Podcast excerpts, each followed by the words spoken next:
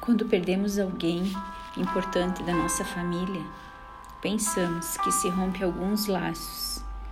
A dor que sentimos é imensa.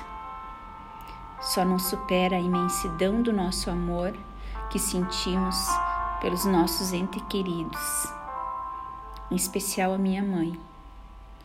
Sinto sua falta, seu cheiro, seu olhar meigo, seu sorriso, suas brincadeiras, seu abraço. Mas eu tenho certeza que ela está junto ao Criador de tudo que é. E esse foi o motivo que fiquei sem postar alguns dias aqui, para me estruturar um pouquinho melhor emocionalmente. Hoje vai para todas as pessoas que perderam seus entes queridos nesse momento da pandemia.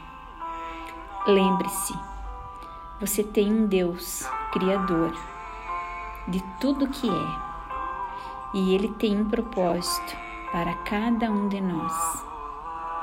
E eu tenho lido muito que essas pessoas escolhidas, elas foram anjos para dar a sua vida em prol de muitos de nós.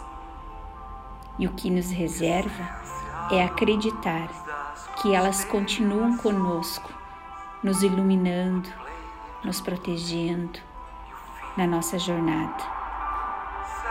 E que sim, devemos manter-nos firmes na fé, na resiliência, na coragem de enfrentarmos tudo isso, de enfrentarmos as dificuldades que a vida nos impõe.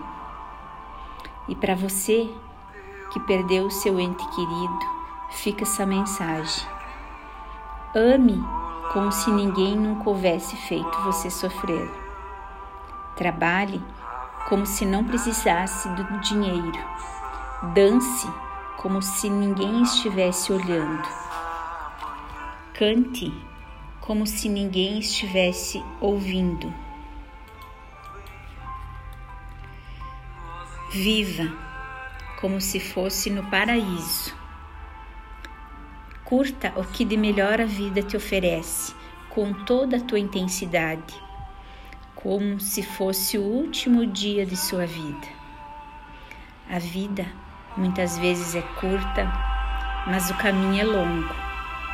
E nela aprendemos a sorrir, a chorar, a amar, a sofrer e a renascer para amanhecermos em outro dia. Não deixe para amanhã o que pode ser feito hoje. O ontem já passou e o amanhã talvez não chegue. Mas fica aqui Seja feliz sempre.